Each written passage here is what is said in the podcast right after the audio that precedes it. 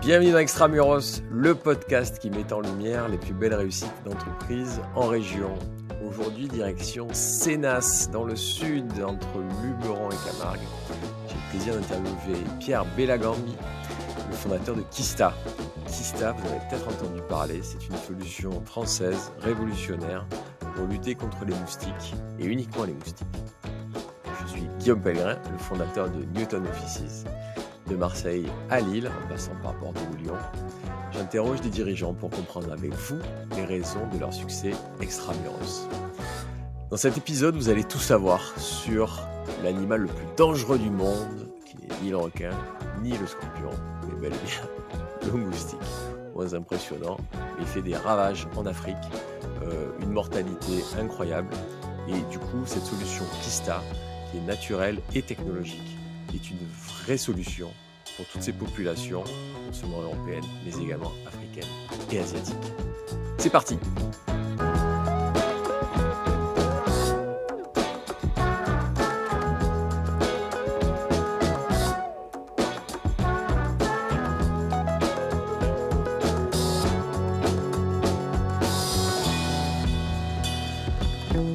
Bonjour Pierre, bienvenue dans Extramuros. Bonjour Guillaume, merci beaucoup. Donc, chers auditeurs, j'ai le plaisir d'accueillir aujourd'hui Pierre Bellagambi. Alors moi, j'ai du mal à le prononcer comme ça. Je dis plutôt Bellagambi, euh, le fondateur de Kista. C'est ça. Tu l'as bien prononcé. Les deux manières sont excellentes. Merci. et, euh, et, du coup, euh, alors Kista, je ne sais pas si vous connaissez. Pierre, je te laisse décrire ça. C'est une solution très innovante, très utile. Bien, je te remercie. Makista, c'est une solution de lutte contre le moustique, les piqûres qui prodiguent euh, et les maladies qui, qui véhiculent aussi. C'est une solution qui se veut technologique et environnementale à la fois. Euh, elle vise à protéger le jardin de tout un chacun, mais aussi euh, des grandes superficies comme euh, euh, des parcs publics, euh, des hôpitaux. cette solution repose sur une idée, c'est un piège qui simule la respiration de l'être humain parce qu'on sait que la femelle moustique qui nous pique, nous pique parce qu'elle a besoin de sang pour porter à maturation ses œufs. Et dans ce contexte-là, on lui euh, propose une simulation de la respiration humaine parce que cette respiration est le point commun de tous les mammifères. Et tous les mammifères ont aussi du sang chaud. Donc, ce qui veut dire que cette simulation de la respiration attire la femelle moustique autour du piège. Et dès qu'elle est à proximité, le piège aspire la femelle moustique et permet d'éviter euh, à ce que la femelle moustique ne ponde pas ses 200 œufs toutes les 48 heures. Euh, ce qui veut dire qu'on aura de moins en moins d'œufs pondus sur la zone et de ce fait, on aura de moins en moins de piqûres. Et puis euh, technologique parce que le piège est intelligent, il fait du monitoring et il informe en temps réel du niveau de population de moustiques sur les lieux où il travaille. Bon, alors ça me ça, du coup j'ai plein de questions. Bon, du coup on remarque que c'est la femelle qui pique et pas le mâle. C'est ça. Donc donc c'est pour ses œufs en fait. Du coup, Exactement. C'est pour, ouais, pour nourrir les œufs. Ouais. Bon, on, peut, on, on, la comprend la pauvre. Et euh, et du coup euh, donc les, pas les mâles. Euh, comment ça marche? C'est-à-dire que tu un truc, ça ressemble à quoi ton appareil? Le piège euh, pourrait ressembler, alors le piège actuel pourrait ressembler euh, euh, à un poil à granulés, tu vois, vulgairement. Hein, c'est ce volume, un petit peu plus petit tout de même. Il fait 80 cm de hauteur et sur la partie supérieure de ce piège se trouve l'innovation, c'est-à-dire que il va être euh, il va arborer une sorte de chapeau qui, sur la partie supérieure du chapeau, euh, va s'échapper euh, les molécules que l'être humain produit lorsqu'il est en activité. Donc, on va utiliser du CO2, mais on va aussi utiliser des acides ou d'autres molécules proches du champignon que l'être humain produit lorsqu'il est en activité. Euh, et puis juste en dessous de cette partie supérieure du chapeau, il y a une zone qui aspire en continu. Donc sur la partie supérieure, on expulse de manière cadencée comme le fait euh, le nez d'un être humain. Mmh. Euh, et sur la partie inférieure, il y a l'aspiration. Dès que le moustique est à proximité, il est aspiré. et lorsqu'il est aspiré, il se retrouve prisonnier dans un filet duquel il ne peut s'échapper parce qu'il y a un clapet entier autour qui l'empêche mmh. de partir. Euh, et cette euh, et cette cette cette femelle moustique au final lorsqu'elle va passer dans le chapeau elle va croiser des, des capteurs qui vont renseigner un logiciel à l'intérieur de la machine sur le, la quantité de moustiques aspirées le temps de son passage. Et ensuite on va croiser plusieurs informations les informations géographiques météorologiques etc oui parce que qu'on mette bien ça dans le contexte, moi j'avais découvert récemment que le l'animal ou l'insecte le, plus mortel au monde, hmm. c'est ni le requin ni le scorpion, mais c'est bien et bien le moustique. Oui, c'est le moustique. Le moustique, lui, euh, est de loin. Hein. Euh, c'est-à-dire que ce que tue le moustique en une journée, euh, c'est ce qu'aura tué le requin en un siècle pour euh, qu'on puisse euh, comparer euh, vraiment les, les choses. c'est 1500 morts pour le requin en un siècle et le moustique parfois dépasse ces taux-là dans la journée. sur des hommes. Sur des hommes évidemment. Donc là, on a du palu, on a de la dengue, du chikungunya, mais au-delà des morts, il y a aussi les malades. Euh, qui sont parfois alités, dans le coma, euh, avec euh, avec des, des, des, fièvres, avec des hémorragies cérébrales, etc. Donc c'est 2 milliards et demi de personnes qui sont exposées aux moustiques sur la planète, euh, presque un million de morts chaque année. Ce million de morts euh, est malheureusement concentré euh, sur le continent africain. il concerne ensuite en partie des enfants entre 0 et 5 ans. et là, c'est le paludisme qui va les, qui va les, qui va les toucher. Euh, donc le paludisme va se développer rapidement euh, sur euh, sur le corps de, de, la victime malheureusement et le, véritable la, chance de survie de, la victime va être d'être à, proximité d'un d'un centre qui pourra le soigner rapidement, lui donner les les, les traitements adéquats. Et puis, euh, malheureusement, lorsqu'on est dans des coins reculés de ce continent-là, on n'a pas forcément à disposition ce type d'équipement sanitaire, et c'est pour ça que les, les, morts sont si nombreux. Alors, du, du coup, voilà, c'est pour bien situer le, le, le, contexte et voir à quel point c'est un vrai, vrai sujet. Mm-hmm. euh, toi, tu, pour, pourquoi tu, Comment t'es venu cette idée euh, de lancer Kista? Alors, moi, je suis, je suis un Arlésien. Je suis né à Arles, et donc je suis né euh, avec le beau temps, mais aussi avec le moustique. Mm. Et, euh, et donc, euh, il s'avère que le moustique, on lutte contre lui depuis depuis des, des décennies en Arles, mais on, on, on a eu l'habitude de cohabiter avec lui. sauf que dans les années 2000, 2004, 2006, il y a eu une une explosion de la population de moustiques au sein du parc naturel régional de Camargue, euh, qui euh, qui abrite euh, quelques quelques petits villages.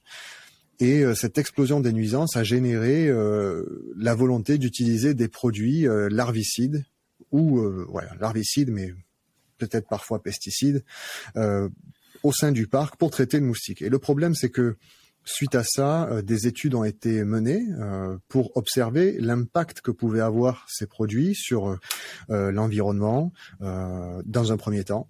Et on s'est rapidement aperçu que la faune insectivore était fortement touchée par ça. C'est-à-dire que ce larvicide, qui se voulait cibler uniquement les larves du moustique, au final impactait d'autres insectes au moment de son mmh. épandage et impacte toujours parce qu'il est toujours utilisé toujours subventionné. Hmm. Et euh, le fait qu'il impacte massivement euh, euh, une partie de, ces insectes qui se retrouvent à la base de la chaîne alimentaire, ont fait décroître le taux de natalité de, certaines espèces, comme les hirondelles de fenêtres, les libellules, les, les, passereaux, les chauves-souris, etc.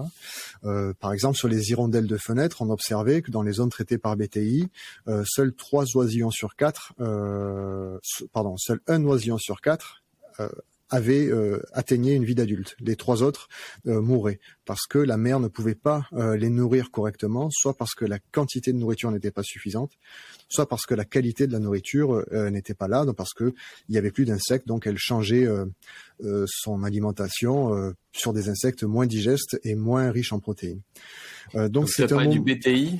Oui, c'est le BTI Le BTI, c'est un c'est un larvicide, c'est un bacille. D'accord. Ok. Euh, qui euh, qui se veut euh, qui se veut biologique par ses utilisateurs, mais l'uranium aussi, c'est très bio. On va dans la montagne, on le gratte et l'uranium, on l'a trouvé naturellement, mais ça ça peut avoir des dégâts. Là, c'est pareil.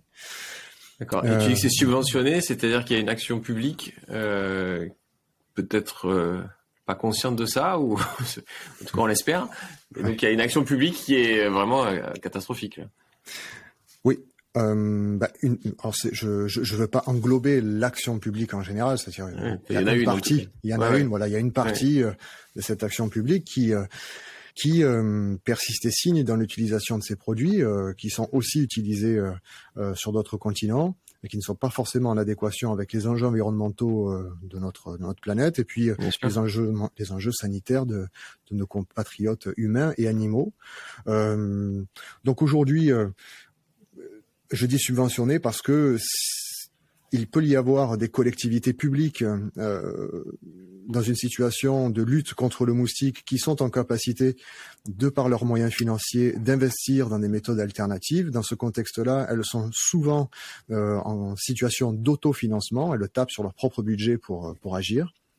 Et puis parfois, euh, il y arrive, il arrive que des, des, collectivités publiques n'aient pas cette capacité euh, d'autofinancement euh, de par leur euh, leur taille, leur activité économique sur leur territoire, etc. Et c'est le cas de beaucoup de villes en France. Et dans ce contexte-là, elles ont besoin d'un appui, d'un soutien euh, de la force publique, ce qui peut être le département, l'État. Euh, et dans ce contexte-là, euh, on va pouvoir les aider, les appuyer en engageant des opérateurs qui eux utilisent exclusivement des produits larvicides ou pesticides. Et c'est pour ça que la subvention de la, du produit chimique arrive. Alors moi, quand euh, quand il, je fais ce constat-là, euh, je me dis qu'il est tout de même possible de trouver une solution qui euh, permettrait de concilier environnement et qualité de vie. donc on a créé un prototype, c'est une première machine qu'on a euh, proposé un centre de recherche pour qu'il puisse l'évaluer et nous dire si c'était euh, viable comme méthode. Euh, ce centre de recherche a rapidement a rapidement validé le, procédé et nous a proposé de monter un programme de financement, de subvention pour protéger un village qui s'appelle le Sambuc, qui mhm. est en Arles, où on relève parfois jusqu'à 600 tentatives de piqûres en 10 minutes. Donc on est dans un endroit infesté par les dangereux. Très dangereux. c'est une zone Natura 2000. Donc ah aucun, aucun traitement euh, chimique ne peut y être autorisé, même le BTI. Et donc dans ce contexte-là, c'était intéressant d'utiliser une méthode alternative et de voir quel serait l'impact. Et puis le centre de recherche, au bout de trois années, euh, a fait valoir une baisse de 88% de baisse euh, de, de, piqûres. ce qui veut dire qu'on est passé de 15 piqûres toutes les 10 minutes en moyenne à une toutes les 10 minutes en moyenne sur ce laps de temps-là.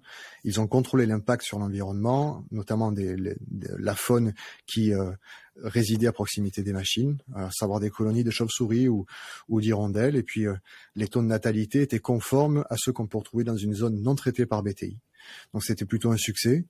Et, assez euh, immédiat en fait. il a suffi, il suffit de l'arrêter pour que même dans un village, même si quelques kilomètres plus loin on met du BTI, il suffit d'arrêter au Sambuc pour que ça fonctionne.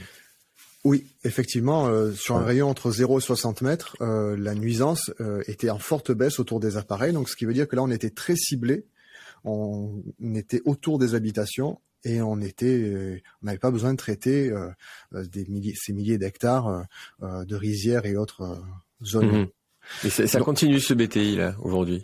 Oui, oui, oui, ça continue. Euh, c'est parfois vendu comme une comme une innovation, alors que ça fait 40 ans qu'il existe, que dans certains pays il est interdit. Ouais. Euh, Et nous en France, on continue. Bon. Ouais. ouais. Je vais pas faire mon Jean-Jacques Bourdin, mais mais il y a un petit scandale. Voilà. ouais, je trouve. Je trouve. ouais. Mhm. Surtout, surtout que les, les, alternatives comme les nôtres ne sont pas forcément euh, euh ne sont pas forcément encouragées euh, ouais. par euh, les euh, les acteurs de la démoustication euh, publique. Alors, elle, il y a, il y a un lobbying à l'Assemblée pour comment ça marche votre filière? Je sais pas. Écoute, je, je découvre, j'observe. Je, sais pas. C'est, peut-être le cas, mais en tout cas, ce qui est sûr, c'est que des acteurs de publics, de le, économiques ou des acteurs publics environnementaux sont eux engagés hein, mm. dans le soutien de nos de, de nos méthodes mais euh, lorsqu'on parle d'acteurs de terrain, là, on trouve moins de monde. Du coup, je suis doublement content de t'avoir parce que ça permet de découvrir Kista, mais surtout de, mettre en lumière ce problème, euh, on va dire, de société. Je trouve ça assez fou euh, qu'on en soit là aujourd'hui. Donc évidemment, toi, ta solution est 100% naturelle et ne tue que les moustiques. Tout à fait. En fait, c'était l'objectif euh, premier. Euh, c'était d'avoir une solution qui ciblait euh, la, la, la, faune qu'on voulait toucher, à savoir le moustique. Mm. Et donc, on a bossé sur son réflexe hématophage. alors, hématophage, ça veut dire je me nourris du sang. Mm. Et, et, donc, pour ce faire, on, on propose à l'insecte quelque chose qui l'attire lui et uniquement lui grossièrement, les papillons de nuit, euh, les abeilles et autres ont des sujets euh, de chaleur, de pollen, de luminosité, euh, mais la, les appâts moléculaires qu'on a mis sur pied ne, ne les intéressent pas, et de par le fait, on les on les attire pas. Et ce qui veut dire que le, la sélectivité du produit est assez élevée. Mmh. Elle oscille suivant les endroits où on se trouve entre 80 et 99 de quoi, du coup du, De sélectivité. D'accord, ok. Donc il n'y a que 1% d'erreur euh, oui, c'est ça. Dans, tes filets. Ok. Et mais j'ai une question bête, mais euh, pourquoi est-ce qu'on en vient à, devoir les tuer? Je m'explique. Souvent, quand j'entends des discours euh, verts, un peu militants, j'ai l'impression que l'homme est devenu euh, un, un, intrus sur, sur cette société, sur la Terre. Euh, et que il devrait surtout rien faire pour que ça pour que ça marche bien. Et donc, s'il y a un moustique sur la planète, c'est que ben, le moustique a une utilité et, dans une chaîne alimentaire et qu'il faudrait du coup pas toucher. Euh, est-ce que je, je sais pas si tu vois où je veux en venir, mais pourquoi intervenir dans un équilibre qui a priori bah, est un équilibre de la nature? Mmh Alors, il y a plusieurs enjeux. Bon, déjà, tu as un enjeu économique. C'est-à-dire que le moustique, euh, euh, son habitat, euh, parfois il le partage avec l'homme parce qu'il y a son habitat naturel, hein, mmh parce qu'il y a des villes qui se sont construites autour de, de zones marécageuses ou de zones naturellement propices à la vie du moustique, et que dans une ce zone humide en général, une, zone humide.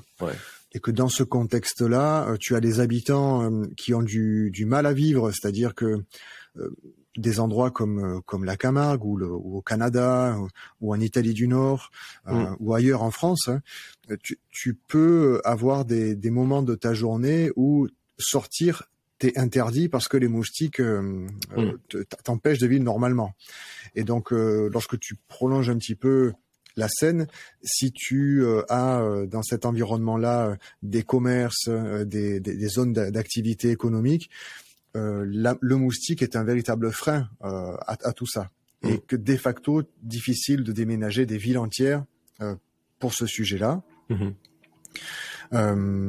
ensuite, le, le moustique, dans un contexte 100% nature, euh, comme euh, j'ai pu le découvrir dans certains villages en Afrique, alors au Sénégal, euh, j'ai vu ça au Mozambique, euh, j'ai vu ça au Mali, j'ai vu ça au Congo, euh, à Djibouti. Enfin, j'ai pas mal tourné en Afrique. Là, on est dans des dans des zones où tu as des villages, il n'y a pas d'eau, il n'y a pas d'électricité, mais tu as un taux de mortalité infantile qui frôle les les 99%. Euh, dans certains villages euh, du sud euh, du Sénégal, il y a le, taux de mortalité infantile est tellement élevé que d'avoir un individu qui, qui, passe les qui passe les 10 ans est assez exceptionnel.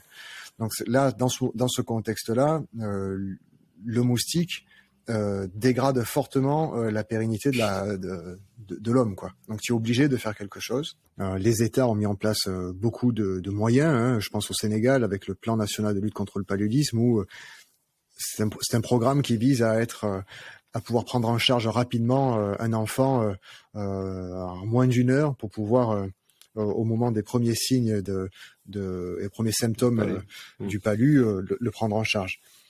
Mais euh, donc cette cohabitation en ne faisant rien euh, n'est pas forcément possible si on veut préserver notre euh, notre espèce.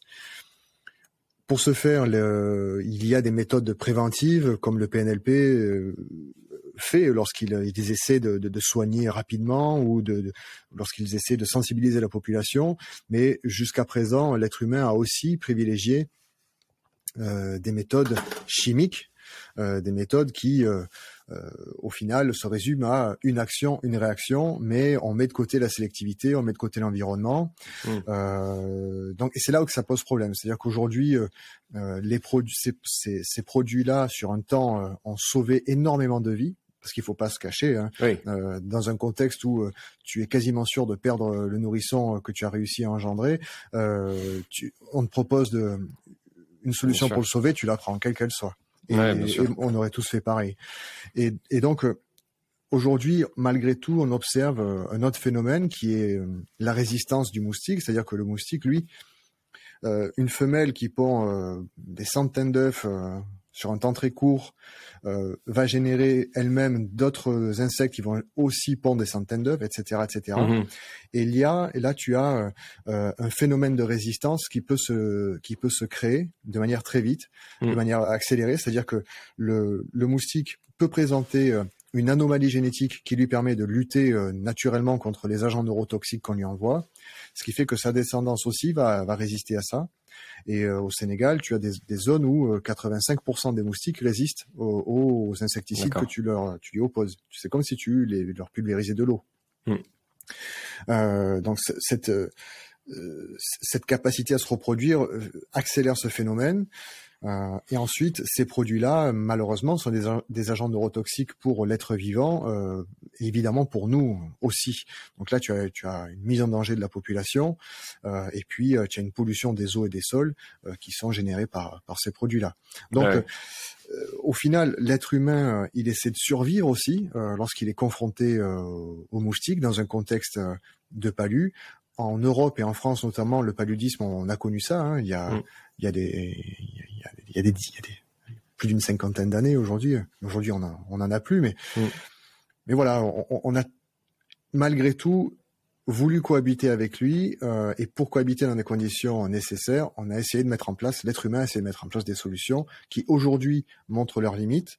Et donc, euh, mon entreprise, elle est là pour euh, essayer d'aller un petit peu plus loin et de de limiter euh, les impacts. Bien sûr. Donc ça veut, si je comprends bien, ça veut quand même dire qu'il y a des habitats naturels du moustique et l'homme est, est, est, allé dans cet habitat naturel, quelque part il est un peu allé chez lui, mhm. euh, et a créé des dérèglements euh, qui font que on a des moustiques de plus en plus résistants, parfois plus nombreux, euh, et un déséquilibre dans l'écosystème plus global de chaîne alimentaire où en voulant tuer le moustique, on tue d'autres euh, espèces. Et là, on crée un dérèglement plus global. Quoi. Tout à fait. Là, ça, c'est c'est un des aspects euh, de la lutte mm. contre le moustique, lorsque c'est l'homme qui s'invite euh, chez, mm. chez, chez, le moustique. Mais ensuite, il y a le moustique qui s'invite chez l'homme aussi. Euh, donc le mm. moustique tigre, euh, ouais. ça c'est le, le, le, nom. Pourri la fin d'été. Ouais. Pourri la fin d'été. son, son, son, nom scientifique c'est Aedes albopictus. Il est un cousin à Aedes aegypti. Donc ce, ce moustique-là, lui, il vient euh, à l'origine du, du, du Moyen-Orient et puis euh, et d'Asie.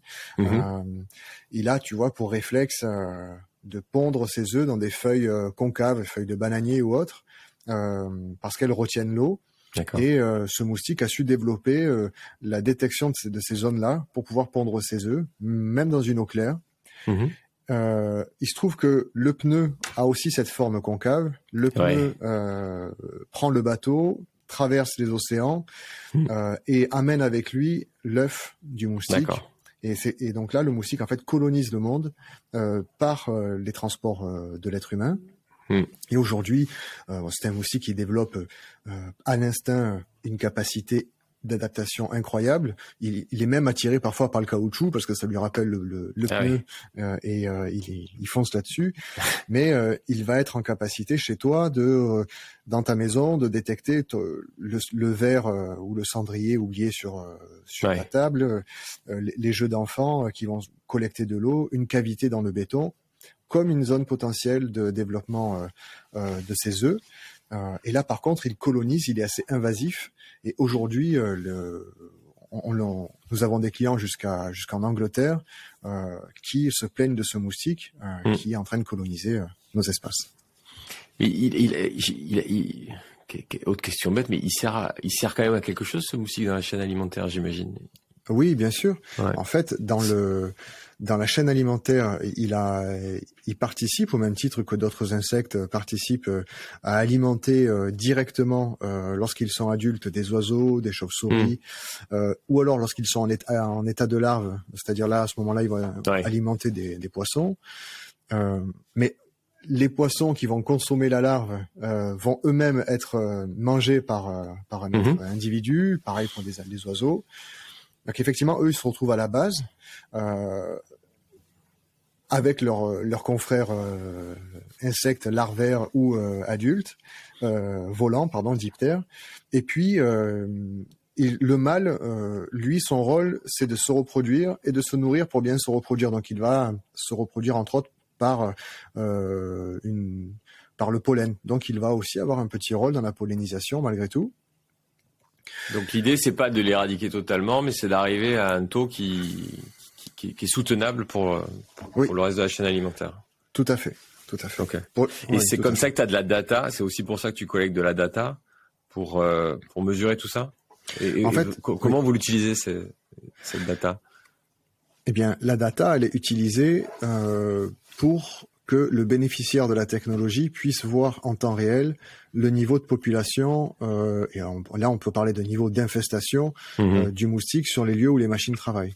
Donc exemple, au Sénégal, les hôpitaux euh, qu'on traite disposent de beaucoup d'appareils et de manière géolo, enfin, chaque piège est géolocalisé et il va, il va pouvoir expliquer que dans telle zone de l'hôpital, on a une infestation anormale de moustiques, ce qui veut dire que le bénéficiaire peut se rendre sur place hmm. et anticiper euh, par une action correctrice directe. Euh, cette infestation peut être euh, liée à des déchets qui génèrent de l'eau stagnante, à des, évacuations d'eau mal gérées.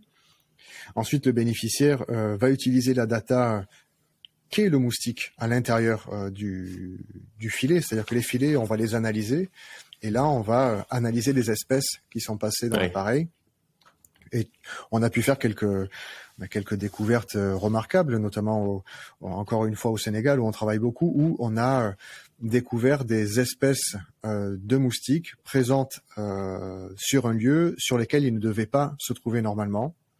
donc ça, c'est lié à plusieurs contextes. Le, réchauffement climatique qui augmente mmh. l'humidité et qui permet de, il favorise le mouvement de certaines populations de moustiques à Djibouti, nos machines ont permis euh, de pointer le fait qu'il y avait euh, une cohabitation entre deux espèces de moustiques euh, assassines, on va dire, chose incroyable. C'est-à-dire qu'on a Bon, les noms techniques, pardonnez-moi, hein, c'est Aedes aegypti et Anopheles stephensi. Donc les deux là, le stephensi, lui, véhicule le paludisme de manière très forte, et aegypti, le chikungunya.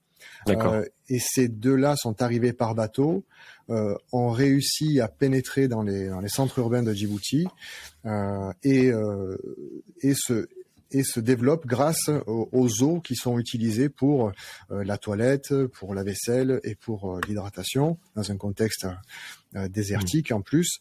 Et là, ils ont colonisé les, ces, ces, zones urbaines et véhiculent ces deux maladies à la fois. Et donc, les observations nous permettent euh, de, pointer, d'affiner un petit peu toutes ces toutes ces euh, toutes ces trouvailles. Alors on vient compléter parfois une information déjà relevée, mais parfois on, en découvre aussi. Et, et toutes ces infos arrivent euh, donc au siège chez vous, c'est ça? Oui. Et c'est vous qui les analysez? On les analyse, oui. Ouais, alors avant d'aller justement sur ta présentation, j'avais encore deux petites questions sur le coût de ta solution et, et savoir si euh, à titre perso, euh, quels sont tes clients? Est-ce que, est-ce, que moi je peux l'acheter pour mon jardin ou est-ce que c'est uniquement pour des collectivités ou en B2B alors, tout le monde peut l'acheter du moment qu'on se fait piquer, on peut on peut s'équiper. Euh, les collectivités l'achètent, le B2B l'achète, donc les hôtels, les restaurants qui veulent protéger leur, leur surface d'accueil clientèle, les collectivités pour protéger les grands espaces publics, mais aussi mhm. effectivement le B2C, le privé qui a besoin de protéger son jardin euh, parce que le jardin n'est plus vivable mm. et euh, il, se refuse d'utiliser euh, voilà des produits nocifs pour lui-même et, et, son jardin. Donc le coût, le coût aussi mm. entre 1000 euros et et 2000 euros suivant le piège s'il fonctionne avec des panneaux solaires, etc. Ça c'est l'équipement et après il faut recharger en molécules. Comment ça marche? Oui, C'est ça. Donc tous les mois euh, d'utilisation, bien sûr, tu dois euh, recharger euh, les appareils en, en, consommables qui sont des des appâts. donc c'est du CO2 et un leurre olfactif qui se combinent et qui permettent d'attirer le moustique. donc là aujourd'hui, le prix aussi entre une centaine d'euros et, euh, et 160 euros suivant le service. Nous avons parfois des clients qui, qui souhaitent à ce que la maintenance soit effectuée par nos équipes. D'accord. Euh, donc on vient rajouter du service à ça. Ok. Ok, donc euh, l'invest plus à peu près 100, 100 euros par mois mhm. de, de, mai à, septembre pour oui. pour profiter du jardin quoi. C'est ça. ça marche. C'est noté, j'en parle ce soir. Euh, Merci d'avoir écouté la première partie de cet échange. Pendant que vous changez d'épisode, nous vous serions très reconnaissants avec toute l'équipe d'Extramuros de nous mettre une note 5 étoiles. Ça nous aide à le rendre plus visible. À tout de suite pour la deuxième partie de cet épisode.